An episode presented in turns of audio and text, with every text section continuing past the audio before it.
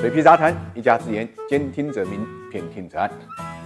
财务自由呢是职场上经久不衰的话题。那么在中国实现财务自由到底需要多少钱呢？一份呢，二零二一年的胡润财富自由门槛给了一些参考标准。在一线城市，财务自由的最低门槛呢大概是一千九百万，主要包括一套一百二十平米的四驱长住房、两辆车、六十万元的家庭税后年收入和八百万的金融投资。那么在二线城市呢，财务自由最低门槛大概是一千二百万，主要包括呢一套一百二十平米的四驱长住房、两辆车。四十万元的家庭税后年收入和五百五十万元的金融投资，在三线城市呢，财务自由的最低门槛大概是六百万，主要包括呢一套一百二十平米的四驱长住房、两辆车、二十万元的家庭税后年收入和两百五十万的金融投资，这者是入门级别的，还有呢中级、高级、国际级。我们看到国际级的财富自由门槛大概是三点五亿人民币，大概相当于五千万美金。而根据招行的数据啊，中国可以投资资产过亿的人呢，加起来还不到十七万。只占中国总人口比例的万分之一。更为扎心的是呢，根据北京统计局的数据啊，二零二零年北京平均月薪呢只有一万零五百三十九元。那么问题来了，什么样的人才会实现财务自由呢？不可否认，一部分人呢必须靠辛苦打拼才会实现，但一部分人呢一出生就实现了。根据统计，中国预计会有十七万亿的财富呢会在十年内传承给下一代，四十二万亿的财富呢会在二十年内传承给下一代，七十八万亿的财富会在三十年内呢。传承给下一代，这些人继承的不仅仅是家族财产、家族企业和人力资本，还包括社会资本，包括呢社交人脉和社会影响力。当然，这些数据公布的时候呢，大家也表示啊，打扰了，根本就不该这个时候点进来。根据这个标准，普通人要实现财务自由的愿望，估计得向天再借五百年才行。也有人表示啊，这个统计啊伤害不大啊，侮辱性极强。当然了，大家的吐槽同时也要看到啊，因为购房需求大，中国的入门级啊财富自由门槛相对别的国家来的确是比较高的。你比如说，在印度孟买，年轻人购房的需求比较弱，可能只需要九百万就达到了入门级的财富自由门槛。这相比上海的一千九百万要低很多。另外还有一点非常重要，这个所谓的财富自由门槛，这是一个根据各种标准平均而的数字，并不是我们必须去达成的指标。所以大家看看就好，没有必要呢